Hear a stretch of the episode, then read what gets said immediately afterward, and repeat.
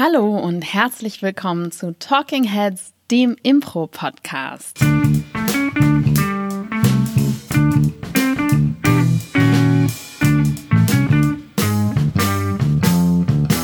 Das waren die säuselnden, groovigen Klänge von Siesta Fatal. Kann man auch mal ab und zu erwähnen an dieser Stelle, wer unser Intro gemacht hat. Und ähm, ebenfalls groovig an meiner Seite sitzt Paul Ziemer. Schön, dass du da bist, Paul. Vielen Dank für die Einladung. Ich freue mich, hier zu sein. Und äh, diese säuselnden Klänge, die ihr jetzt gerade gehört, die entstammen dem Goldkehlchen von Claudia Behlendorf. dem Goldkehlchen von Claudia Behlendorf, also so meinem kleinen Vögelchen. Sagt man das nicht? Bestimmt Haben nicht Menschen auch Goldkehlchen? Ich glaube schon. Ich du hast auf jeden Fall eine Goldkehle. No, vielen Dank. Ja, wir ähm, beschäftigen uns heute mit etwas ähm, ganz Persönlichem von uns, also was uns als Ensemble ah, auszeichnet. Ah, ich, ich, war mir kurz nicht sicher, ob ich mich entsprechend vorbereitet habe auf die heutige Episode. Und zwar mit der Genre-Langform à l'affirmative. Also wir beschäftigen uns mit ähm, den Langformen, die wir, glaube ich, mh, mm, also bestimmt nicht einzigartig, aber schon ähm, die uns unterscheiden, würde ich sagen, von vielen anderen Langformen und Ensembles. Ja. Nämlich eine sehr strukturierte Art von Langform. Das ist richtig. Ähm, wir haben ja schon unter anderem über Love Letters hier gesprochen mhm. im Podcast, was so eine klassische Langform von uns ist. Wir haben schon diverse Langformen in diese Richtung gespielt. Äh, der Kuh ist eine Langform. Das ist eine ähm, Einbrecherkomödie, ein Heist. Ähm, dann Love Letters, was eine Romantic Comedy ist. Jetzt gerade arbeiten wir an einem Krimi-Format. Und ich glaube, womit das alles angefangen hat, war damals mit Es bleibt in der Familie, was so unser erstes Langformat war, was so sich einem Genre grob vorgenommen hat, mhm. was aber nicht so wirklich perfektioniert hat, wie wir jetzt Langform ja, aller Genre angehen. Das war unser Lernprozess. Genau. Das war noch ein, das war ein Familienkammerspiel, ja. Richtig. Ähm, was würdest du denn sagen, was ähm, ist das Besondere an dieser Art von Langform? Dass enorm geile Impro-Spieler mitspielen. Und es gibt es nur bei uns. Nur bei uns ist das der Fall. Das ist nicht wahr. Das stimmt. Ähm, nee, natürlich. Also ich glaube, was. Du spielst ja auch mit. Aua. Was sind denn das für neue Klänge hier? Ach, es lag gerade so auf dem, auf dem Silbertablett, da dachte ich, ich pflück mir den kurz. Das sind Klänge, die ich aus dem Goldkehlchen noch nicht kenne. Ja, manchmal ist das so ein krächzender Rabe. Pass auf, wenn du dich umdrehst. Ja. Mm. Ich glaube, dass, was das Besondere ist, ist auch manchmal das, was uns ich will jetzt nicht sagen Kritik, aber manchmal aus der Impro-Community zum Beispiel auch gerne mal so ein bisschen kritisch beäugt wird, denn manchmal sind unsere Formate tatsächlich am Rande zu halb geskriptet. Also mhm. wir haben eine sehr klare Struktur für diese Genreformate. Ne? Wir haben auch ganz viele andere Formate, aber diese Genreformate wie Love Letters, wie der Kuh, wie jetzt das Krimi, ähm, die sind sehr klar im Vorhinein schon mit einem Fahrplan ausgestattet. Mhm. Würdest du mir da zustimmen oder würdest du sagen, da gibt es noch mehr? Nee, absolut. Ähm, und dass wir eben sehr nah am, am realen Genre sind, was ja zusammenhängt, ne? Weil ja. wir quasi die Plotpoints aus dem Genre nehmen und die dann abarbeiten.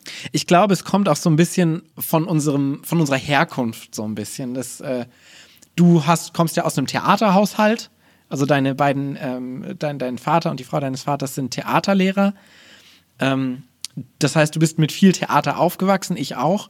Ich habe Filmwissenschaft studiert, das heißt, wir haben schon immer auch eine große Begeisterung für so Filme gehabt mhm. und für Theater. Ganz, also wir gucken ja auch gerne Theater. Und das haben wir bei Impro natürlich nicht. Aber ich glaube, es ist so ein bisschen unser Drang, so ein bisschen was von Filmen und Theater in das Impro reinzubringen, was wir in diesen Formaten ausleben. Total, ja. Und ähm, wir können ja gerade mal darüber sprechen, weil wir sind ja jetzt gerade im Prozess, ja. äh, so, ein, äh, so, eine wunderschöne Genre-Langform auf die Bühne zu bringen, beziehungsweise wir sind gerade in den Proben. Und ähm, da haben wir uns das Genre Krimi vorgenommen. Ja. Wie, wie gehen wir denn da jetzt ran, wenn wir jetzt sagen, okay, wir haben, äh, wir haben hier Krimis, die lieben wir in Filmen. Also wir haben zum Beispiel Knives Out gerade gesehen oder ähm, Mord im Orient Express und wir mögen das. Und das möchten wir jetzt in Impro mhm. verwandeln wie, wie fängt man denn da überhaupt an? Ja. Spielt man jetzt so einen Film erstmal nach, um ein Gefühl zu bekommen? Oder improvisiert man erstmal eine Langform und guckt, was passiert ist? Oder wie machen wir das? Ich glaube, in dem speziellen Fall von dem Krimi ist es tatsächlich nochmal eine besondere Situation, weil es super viele Krimi-Formate schon gibt in Deutschland, von denen du natürlich auch gucken kannst, okay, haben die eine Struktur und was für eine Struktur haben die? Das heißt, da bist du natürlich auch immer inspiriert von anderen Ensembles, was die so machen, wie die so spielen, was die vielleicht auch genrespezifisch schon spielen. Aber ansonsten bin ich tatsächlich immer jemand, der sehr filmbasiert vorgeht. Und wenn du jetzt zum Beispiel sagst, wir spielen einen Krimi, würde ich schon mal sagen, hm, ist zur Hälfte richtig.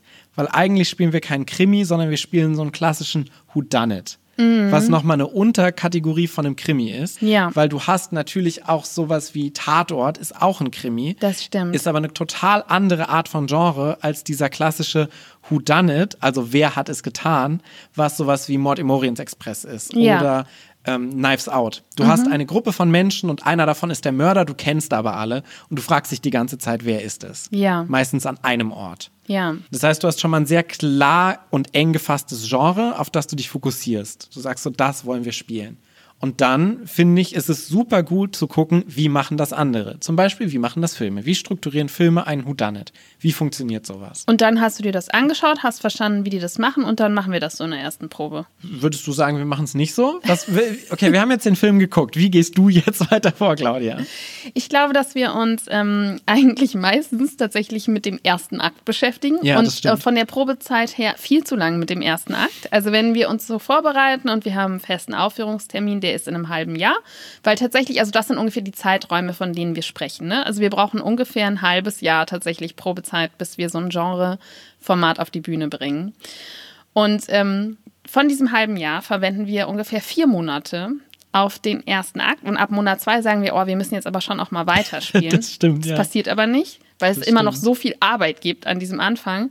Und dann haben wir noch mal anderthalb Monate für den zweiten Akt und dann die letzten drei Proben vor der Aufführung schaffen wir es dann mal, das Ding zu Ende zu spielen, merken dann so, oh Gott, ist da noch viel zu tun. Ja. Das ist so das Klassische. Ist jetzt nicht so, wie ich es empfehlen würde, aber es ist so, wie es in der Realität leider immer passiert bei uns. Ja.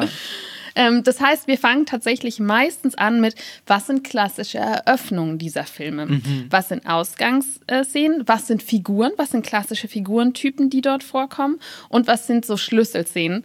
Im ersten Akt, weil für den zweiten und dritten Akt haben wir ja noch mega viel Zeit. Das Mit dem müssen wir stimmt. uns ja nicht beschäftigen. Der ergibt sich ja dann von ganz alleine. Ja. Und so gehen wir eigentlich daran. Aber eigentlich ist es schon ein sehr starker Impro-Ansatz, weil auf der Impro-Bühne bist du ja auch immer so, du musst die, die Basis und die Plattform machen und fest, festzurren und dann kannst du es laufen lassen. Und so ein bisschen gehen wir auch an das Genre ran. Das heißt, wir gucken, was brauchen wir, um das Genre zu etablieren, um dem Publikum klarzumachen, das ist dieses Genre und diese Langform funktioniert genau wie dieses Genre. Und wie kommen wir an die Figuren ran über das Genre? Und dann konzentrieren wir uns tatsächlich auf die Schlüsselszenen. Also Ja. wir suchen uns die Schlüsselszenen aus den Filmen raus, die, die alle Filme dieses Genres gemeinsam haben. Das, was du zum Beispiel auch in einem Genrekurs super viel unterrichtest, also die elementaren Bilder, Ja. Die wir verknüpfen, die bei uns das Gefühl dieses Genres auslösen. Genau. Zum Beispiel beim Western wäre es jetzt so ein Shoot, Shoot, Shootout. Shootout. Ähm, und die improvisieren wir dann und schauen, was macht diese Dynamik aus. Ja. Das heißt, wir gehen nicht am Anfang nicht so komplett chronologisch vor und spielen jetzt irgendwie dieses Format durch oder spielen eine Story, sondern wir konzentrieren uns auf die Schlüsselbilder. Genau. Zum Beispiel jetzt beim Whodunit-Krimi ist eine Schlüsselszene ein Verhör. Ja. Natürlich. Eine Schlüsselszene ist die Enthüllung am Schluss, bei der alle Personen in ähm, dem Kaminzimmer auf dem Schloss, wo sie äh, gemeinsam eingeschlossen sind, versammelt sind äh, und der Detektiv seine Verdächtigung ausspricht. Das ist eine Schlüsselszene. Der Leichenfund ist eine Schlüsselszene. Ähm, so, also halt Ja. diese Bilder. Oder bei Love Letters ist es halt das Meet Cute. Da haben wir auch schon mal eine Folge drüber gemacht, wer da mal reinhören möchte. Genau. Das ist zum Beispiel bei Love Letters, bei Meet Cute, das ist was, was direkt im ersten Akt passiert, was quasi die ganze Basis und Ausgangspunkt für alles ist. Und da haben wir echt lange dran gearbeitet, wie man das auf Impro übernehmen kann. Ich glaube, wir hatten zwei oder drei Proben nur Meet Cute. Ja. Also nur die Szenen, wo die zwei, die sich nicht ausstehen können, in eine humoristische ähm, Konfliktsituation kommen. Ja. Wie man das steigert, wie man das am besten macht, ohne dass wir den Rest der Geschichte hatten. Ne? Ja. Sondern wir haben wirklich, also wir proben dann immer diese, diese ähm, Szenen, die das Genre im Kern ausmachen. Ja, ich glaube, es ist sehr viel Übersetzungsarbeit, was wir in dem Fall machen. Das heißt, wir haben ein Genre, was filmisch so und so funktioniert und dann gucken wir, okay, wie können wir das auf die Improbühne übersetzen? Mit anderen Mitteln, du hast ganz andere Strukturen, die du plötzlich auf der Bühne hast. Du hast ganz andere Schemata, die zugrunde liegen, wie zum Beispiel Game, wie Figurendynamiken, die halt nicht so funktionieren wie im Kino. Das heißt, wir machen erstmal so ein 1 zu 1 Übersetzen quasi. Bei ähm, der Kuh war es genauso, da war es dieses, das Team klaut irgendwas und bricht dann auseinander. Wie kannst du das auf die Improbühne bringen? Total. Oder woran wir zum Beispiel beim Kuh auch super lang gearbeitet haben, ist, weil du triffst ja dann auf Schwierigkeiten. Ne? Ja. Also wenn du sagst 1 zu 1 Übersetzung, genau das ist das Ziel. Und dann versuchst du diese 1 zu 1 Übersetzung und merkst auf einmal so, shit, die haben halt im Film einfach so andere Mittel als Ja. wir und wir können das eben nicht eins zu eins umsetzen. Wie kommen wir jetzt auf so einer leeren Bühne, ohne krasses Bühnenbild, ohne krasse Kostüme, möglichst nah daran? Und ähm, Wie zum beim- Beispiel der Twist beim Kuh, wolltest du wahrscheinlich sagen. äh, der Twist auch, total, ja. Das, ist, das würde ich auch sagen, ist immer noch die größte Baustelle. ja. Aber wo, wo ich finde, dass wir eine sehr schöne Lösung gefunden haben, ist für den Plan. Ja. Denn es gibt bei jedem Heist-Movie, ne, also es sind ja diese ähm, Einbrecherkomödien oder manchmal auch nur, also früher waren es Einbrecherkomödien, jetzt sind es oft eher Einbrecher-Thriller irgendwie geworden. Ja. Ähm, bei so jedem, Ocean's Eleven zum Beispiel. Genau, bei jedem Heist-Film gibt es diesen Teil von und das ist der Plan. Und dann ist es meistens so, dass eingeblendet wird, wie jemand, also imaginiert, durch diese äh, Tresortür geht, wie er die falsche, den falschen Ausweis nimmt, wie er durch den Augenscanner geht. Ja. Oder du siehst einfach eine Kamerafahrt durch das Gebäude. Und beim Impro-Spielen, das Erste, was du, was du lernst, ist, wir mögen keine Figuren auf der Bühne, die was planen. Ja, weil wir wollen sehen, was passiert. Richtig. Das heißt, wir wollen nicht fünf Leute haben, die sagen, oh, und dann passiert das und dann passiert das. Und so, das was ist machst du ein jetzt? essentieller Teil dieses Genres. Du kannst kein Kuh spielen ohne Kein einen Plan. Kein ja. Heistfilm ohne einen Plan. Ja. Was haben wir denn dann gemacht? Wir haben beschlossen, dass wir all diese Schritte, die auf der Kamerafahrt passieren, also das Haifischbecken, was da ist, der Augenscanner, ähm, die vertauschte Karte, bildlich darstellen, also jeden einzelnen Schritt visualisieren und zwar das gesamte Ensemble zusammen. Das heißt, die ähm, Crew, die dort steht und diesem Plan zuhört, verwandelt sich in all diese Gegenstände. Also wir alle zusammen stellen das Haifischbecken da, wir alle zusammen stellen den Augenscanner da und so weiter, sodass es wirklich eine Visualisierung dieses Plans ist und man was zu schauen hat und es eben nicht nur rein verbal ist. Ja, und das ist so ein bisschen der kreative Prozess, den wir in den vielen Proben am Anfang haben. So, wie kannst du das, wie gesagt, übersetzen?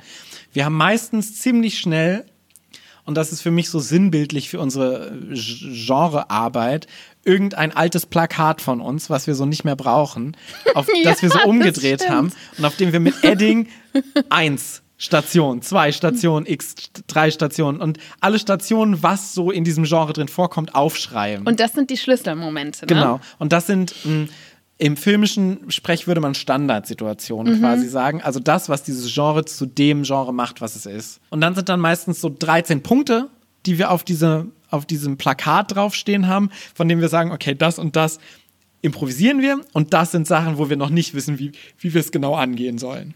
Wie Ja. zum Beispiel diese Planungssequenz. Oder dieses Meet Cute. Wie kriegen wir das Meet Cute möglichst spannend hin? Ja.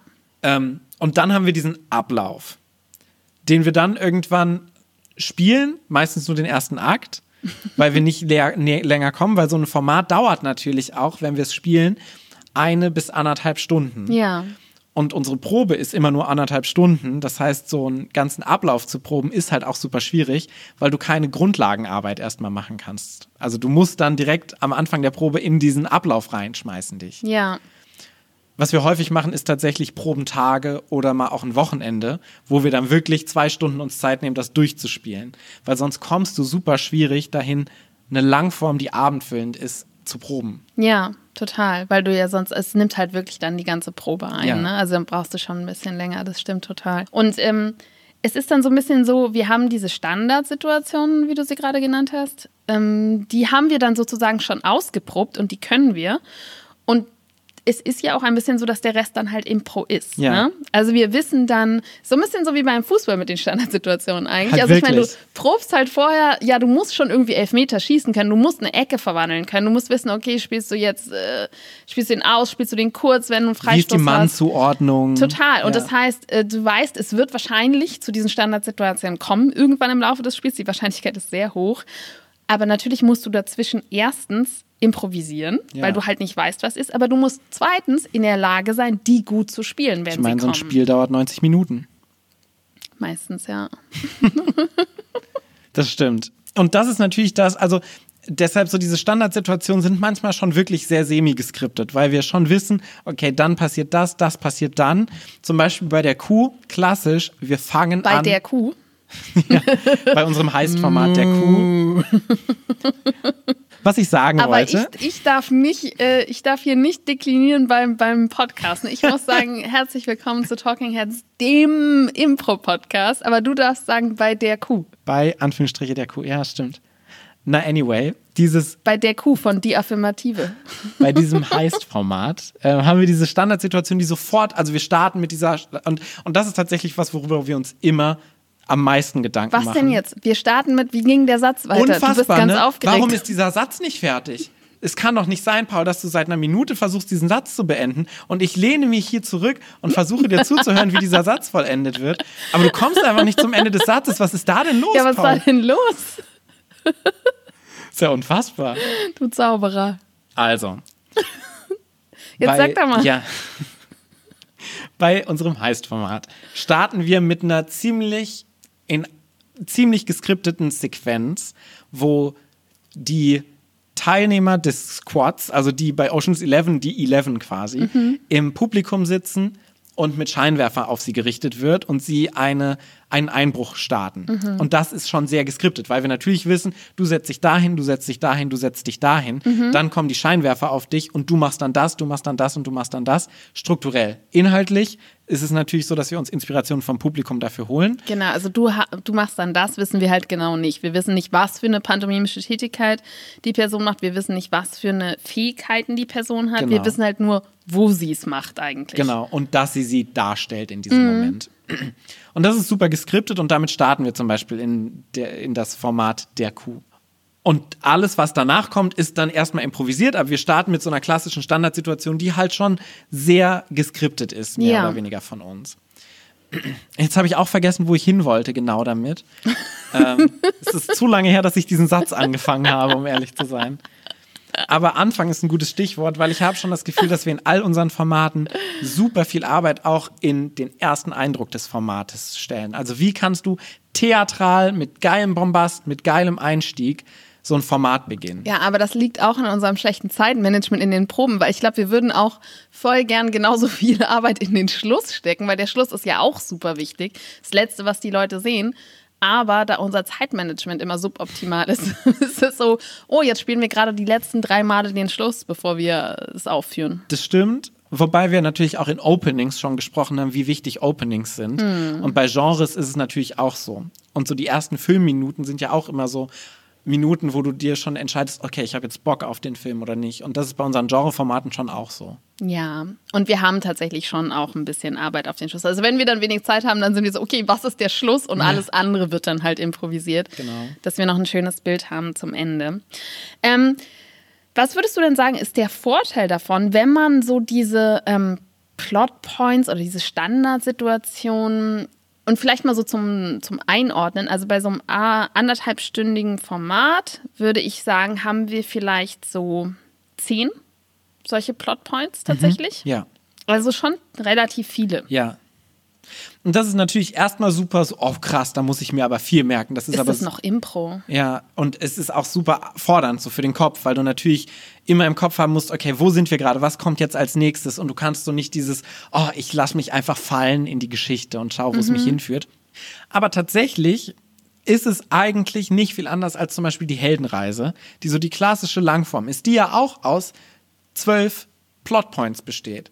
Du hast so dieses, der Held, der aus der Heimat entrissen wird, dann kommt ein Mentor, Mentor dann ähm, findet er, fällt er in die tiefste Höhle, findet so sein, ähm, sein Elixier, dann kommt kommt er wieder raus, dann gibt es die veränderte Heimat, also die Heldenreise, die ja auch sehr klassisch für so diese deutsche Impro-Szenen-Langform-Struktur ist, hat ja diese Punkte.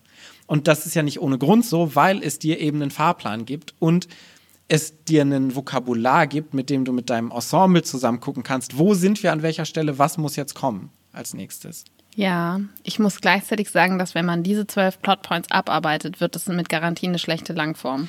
Klar, also die Heldenreise finde ich jetzt persönlich auch nicht so ähm, applicable für Impro so an sich. Ähm, es gibt natürlich Inhalte, die da drin vorkommen, aber so die ersten Langformen von der Affirmative damals waren schon so sehr, wir gehen diese Punkte ab von der mm, Ja, die waren auch nicht gut. Nee, genau. Weil ich glaube, in dem Fall tatsächlich die Übersetzung gefehlt hat von du hast diese Heldenreise, aber sie ist nicht wirklich übersetzt auf die Improbühne. Genau. Und ich glaube auch, was ein Unterschied ist, ist, arbeitest du in Bildern, ja. die quasi, die du einsetzen kannst, unabhängig davon, was gerade inhaltlich passiert. Also du hast halt diesen visuellen Plan, aber es kann davor irgendwas gewesen ja. sein. Und trotzdem weißt du so, okay, jetzt machen wir diesen Plan, egal was da ist, aber du musst nicht so in den Szenen versuchen hinzuarbeiten auf das, was danach passiert. Ja. Und das ist das, was bei, aber das ist auf jeden Fall nochmal ein extra Thema, warum Heldenreise oft nicht gut funktioniert auf Improbühnen. Ja. Ähm, aber es stimmt schon, bei den Punkten, die wir uns so raussuchen, dass wir super visuell sind. Also ja. wir sind sehr visuell denkend in so diesem Format und in der Entwicklung. Das stimmt. Und das ist halt auch schön dann, ja. weil dann fühlt es sich weniger an nach Plotpoints abarbeiten, ja. sondern halt nach, okay, es ist eine körperliche, schön anzusehende Geschichte, die sich gerade entfaltet. Ja. Ähm, was würdest du denn sagen, ist es, es ist ja etwas einengt, wie nimmt es nicht irgendwie Inspiration und Leichtigkeit weg? Ähm, nee, ganz im Gegenteil würde ich sagen, weil also ich würde sagen, gerade dadurch, dass du so einen festen Fahrplan hast, hast du natürlich auch weniger Gefahren, ähm, ins Nichts zu fallen. Und dadurch kannst du eigentlich, kann ich persönlich viel befreiter in den Szenen spielen, weil ich weiß, es gibt ein Korsett, in dem ich mich befinde und ich kann nicht komplett diese Langform versauen, indem ich jetzt irgendwas mache, sondern wir haben durch diese Strukturen, wir sind wie so ein Spielplatz. Und diese Strukturen sind, hier, guck mal, hier. Oh, das ist ein schönes Bild. Hier an diese Stelle stellen wir den Sandkasten hin. Ja. Und dann gehst du in den Sandkasten, du weißt, oh geil, ich bin im Sandkasten, aber im Sandkasten kannst du alles machen, was du willst. Und du kannst auch so lange da bleiben, wie du willst. Und du kannst so lange da bleiben. Hm, ja, wenn es länger als 90 Minuten wird, dann hast du ein Problem. ja, okay, aber das willst du ja auch nicht. Genau, aber du kannst erstmal im Sandkasten spielen. Und dann bist du fertig mit dem Sandkasten und als nächstes ist da die Trampolinecke. Ja. Und dann sagst du, oh geil, Trampolinecke da steht das Trampolin. Ich gehe jetzt auf das Trampolin, weil ich weiß, dass ich als nächstes auf das Trampolin gehe. Aber wie du auf dem Trampolin springst, was du auf dem Trampolin machst, das ist dir komplett selbst überlassen. Ja. Und auch was du alles auf dem Weg dorthin machst, ne? Ja. Weil es ist eben nicht so, dass festgelegt ist, nach dem Sandkasten kommt auf jeden Fall das Trampolin, sondern es ist irgendwann kommt der Sandkasten und irgendwann danach kommt das Trampolin. Aber dazwischen ist halt jede Menge freies Spiel. Ja, in Idealform, wenn wir das Format gut können inzwischen. Mhm. Ich würde mhm. sagen, es gibt einen Unterschied von, du spielst das Format zum ersten, zweiten Mal, mhm. dann sind wir tatsächlich noch klarer mit der Struktur. Dann sind wir meistens, okay, wir haben jetzt drei Szenen Beziehung, danach haben wir drei Szenen, jetzt bei Love Letters zum Beispiel, drei Szenen mit dem Antagonisten. Dann kommen wir zum Meet Cute. Dann haben wir noch mal zwei Szenen dazwischen. Dann kommen wir ja. noch mal zum Treffen. Aber so eng zum Beispiel ist das nicht. Ne? Es ist zwischen zwei und fünf Szenen. Das stimmt. Aber wir sind gerade am Anfang schon sehr strukturiert. Mhm. Und je besser wir uns mit dem Format auskennen, je mehr wir das gespielt haben, desto mehr können wir es natürlich auch öffnen, weil wir die unterliegende Struktur mehr im Kopf haben. Ja. Ich würde sagen, dass das einem, ähm, dass es entlastet, weil man möchte ja eine Genre-Langform spielen. Also man muss ja auch keine Genre-Langform ja. spielen. Ne? Wir spielen ja auch jede Menge sonst freie Langform, total Shortform. cool, Shortform, ähm, amerikanische Langform, alles mögliche, was überhaupt keine Struktur hat. Lieben wir, macht total viel Spaß.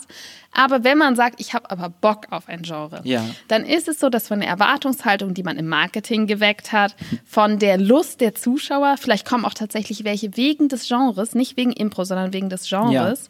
Ja. Ähm, und es kann natürlich auch sowas sein, wie zum Beispiel eine Harry Potter Langform oder so. Ne? Also wirklich so ganz spezifisch. Dann möchten die und haben die Erwartungshaltung, die berechtigte, dass es ein Genre-Flair gibt. Ja.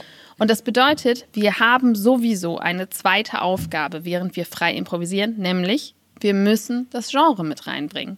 Denn ansonsten haben wir quasi irreführende Verbraucherwerbung betrieben.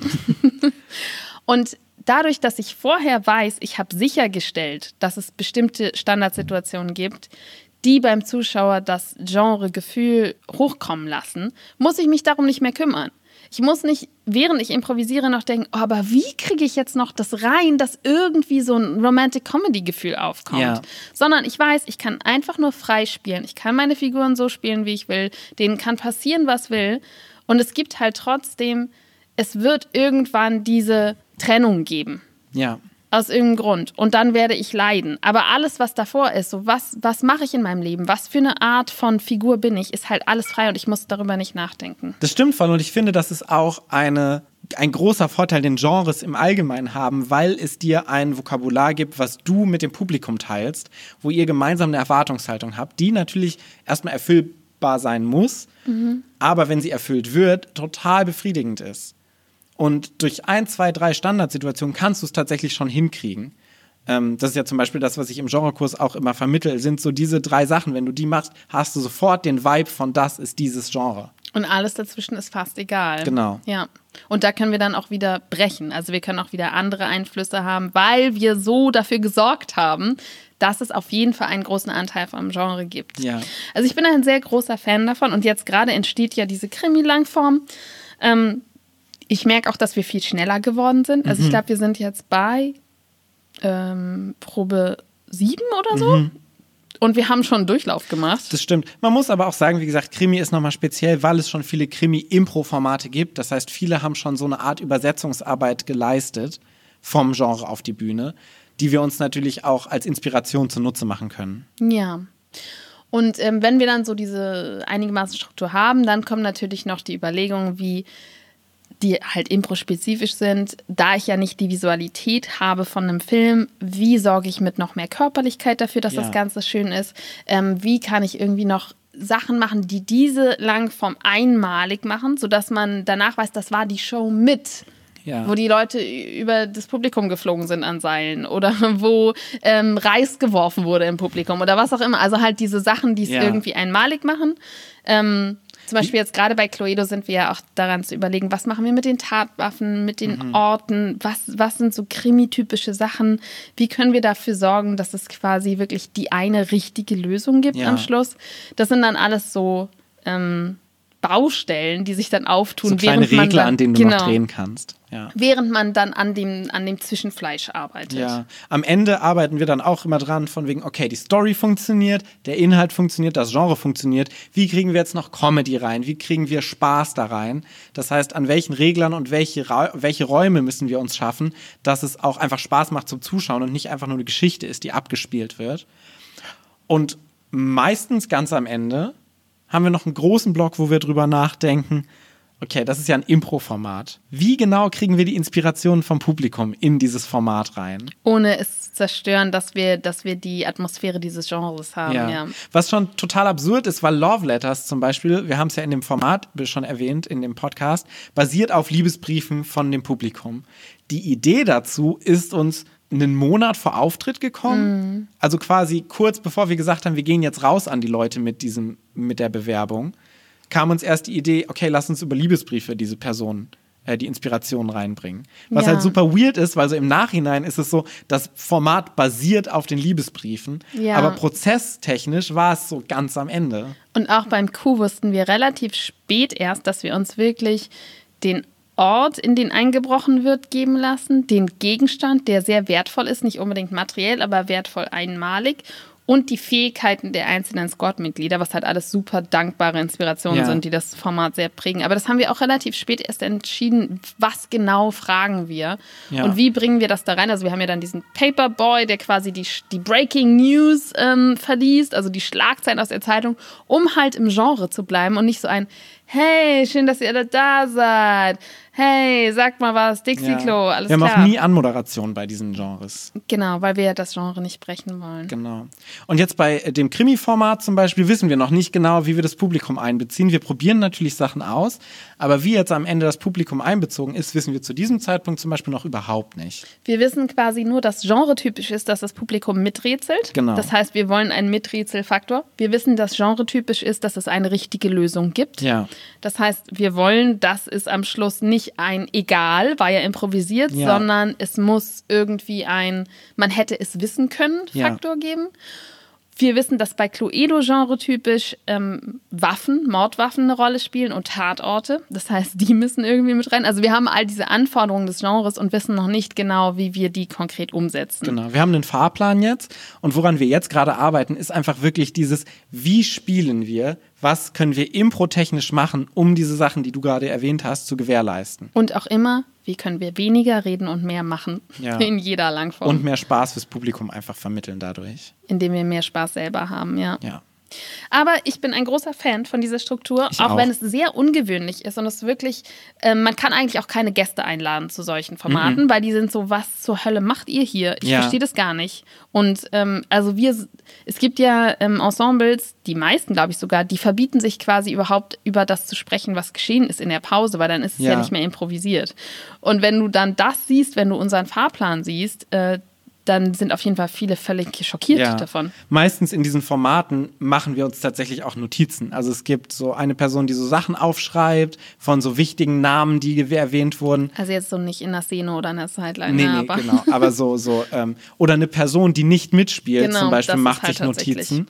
Ähm, bei Es bleibt in der Familie, damals haben wir damit angefangen. Da hatten wir eine Person, die quasi Showrunner war, die im Hintergrund alles Wichtige aufgeschrieben hat. Beziehungen zwischen den Figuren, dann haben wir es gesammelt in der Pause, um nochmal alle auf die gleiche Ebene zu bringen. So, das Mhm. sind die Figuren, das ist das, was gerade passiert ist. Und das kommt jetzt als nächstes. Also Ja. mit, das ist unser weiterer Fahrplan im Sinne von, die Stationen fehlen noch. Was natürlich so ein bisschen hybridisiert Impro mit Theater und Film, was ich aber total reizvoll finde, weil es super individuell ist. Und ich finde, es gibt nicht so viel in die Richtung, weil viele Impro-Formate ähneln sich eben dadurch, dass sie Freeform sind, dass sie die und auf gleiche Zweierbeziehungen basieren. Genau, dass ja. sie die gleiche Struktur haben, weil das ist ja auch eine, letztendlich ein Fahrplan, nur halt ein deutlich simplerer Fahrplan. Ja, Und je spezieller du den Fahrplan machst, desto spezieller wird das Format auch. ja. Und auch wenn es sich gerade nicht so anhört, bleibt halt trotzdem extrem viel Raum für Improvisation, was man allein daran schon sieht, dass halt viele von unseren Zuschauern tatsächlich dann auch zweimal oder dreimal hintereinander, also wir Ja. spielen das meistens mehrfach hintereinander dann, das Format, Weil wir auch Ähm, ein größeres Setup zum Beispiel manchmal brauchen. genau, in diese Shows gehen und es nicht so ist wie, oh, das habe ich ja schon gesehen, sondern du kannst es dir auf jeden Fall jeden Abend anschauen und es ist jeden Abend anders, weil natürlich noch so viel Platz, also die Figuren sind einfach das Wichtigste im Impro und die Ja. Figuren und ihre Beziehung ist halt nicht festgelegt, die Schauplätze sind nicht festgelegt, es gibt halt nur diese bestimmte Art von Bildern, die zwischendurch ähm, herrscht, sowas wie, es muss am Schluss eine große Geste geben. Wie diese große Geste aussieht, also jetzt in einer romantischen Komödie, ist egal, aber es muss sie geben fürs Genregefühl. Ja. Ich glaube, und ich liebe diese Formate, ich glaube, sie funktionieren vor allen Dingen für Nicht-Impro-Spieler im Publikum besonders gut, weil die natürlich nicht so Struktur ähm, bewertend, äh, strukturbewertend ähm, sind wie Impro-Spieler, weil wir als Impro-Spieler und Impro-Spielerin haben immer so dieses, hä, aber das war doch jetzt nicht improvisiert. Und wir haben immer so diese Metasicht auf die Dinge, die uns manchmal auch Sachen bisschen madig machen kann.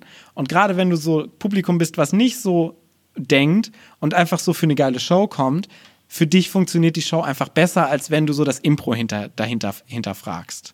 Total. Also whatever works. Ja, Und wenn es funktioniert und wenn es beim Publikum ankommt und das tut es, dann ist es für mich legitimiert. Ja. Und das ist mir absolut egal, ob es konform zu Impro-Regeln ist oder nicht. Hauptsache, die Show ist gut. ja, voll. Wunderbar. Vielen Dank, Paul. Was war denn dein Impro-Moment der Woche? Der Impro-Moment der Woche.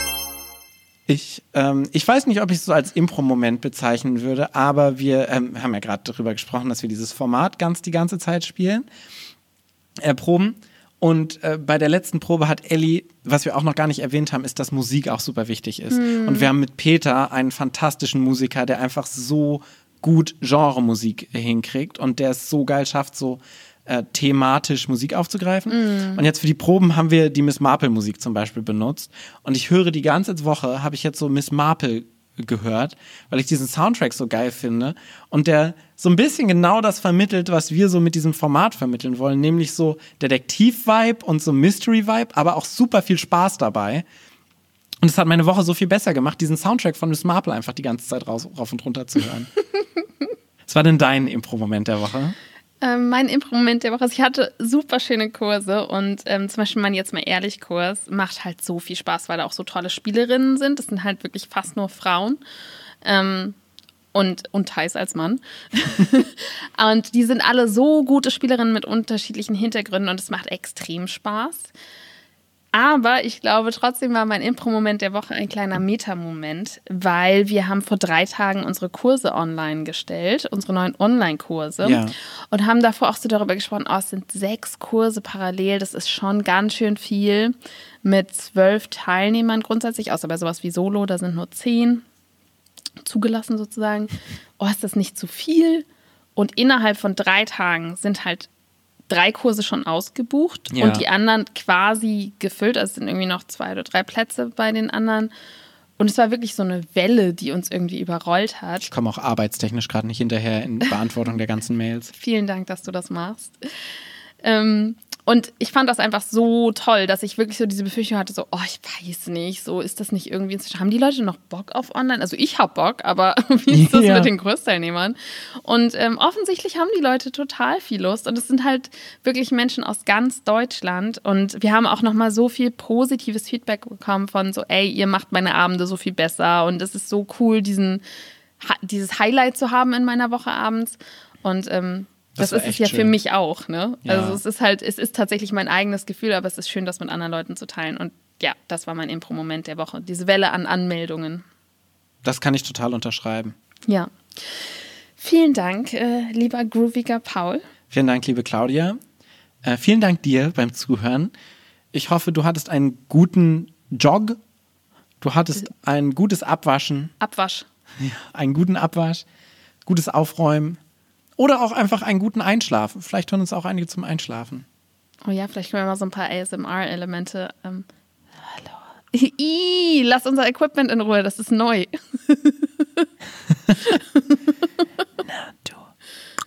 Nee, bei dir ist das gruselig, das will niemand zum Einschlafen. Äh, wo immer du bist, hab einen schönen Tag, Abend, Vormittag, Nachmittag und bis zum nächsten Mal bei Talking Heads. Schlaf schön.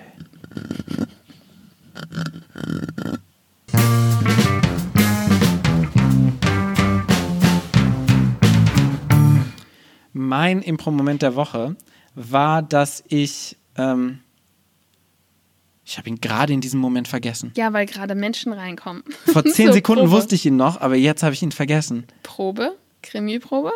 Es war was offline. Egal, was war denn dein, äh, online, was war denn dein Impro-Moment der Woche, Claudia? Vielleicht fällt mir meiner noch ein. Äh, ich muss auch kurz überlegen. Thomas muss das rausschneiden.